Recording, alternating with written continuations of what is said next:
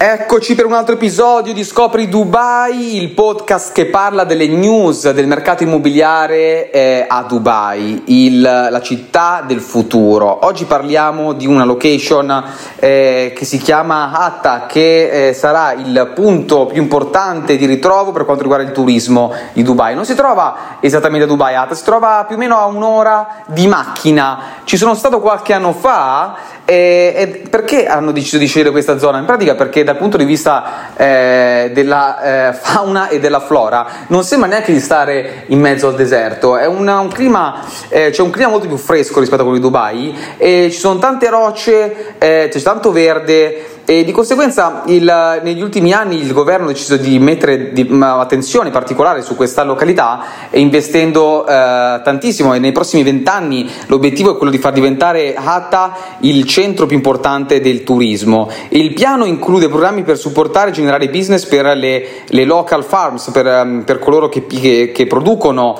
localmente frutta, che piantano frutta, verdura, eh, anche perché c'è un microclima, come dicevo pochi minuti fa, che è molto favorevole e anche l'obiettivo di creare una rete eh, ciclistica che si collegherà al, um, alla, al trasporto pubblico e ai, ai, ai, luoghi di ritrovo della community. Se volete avere più informazioni per quanto riguarda questo piano, vi invito a mandarmi un messaggio eh, o su Scopri Dubai su Instagram e se volete avere invece qualsiasi informazione per quanto riguarda i servizi che offro, mi trovate su alessandroderubertis.com. Intanto per oggi è tutto, vi auguro buona giornata, sentiamo domani per un altro episodio di Scopri Dubai.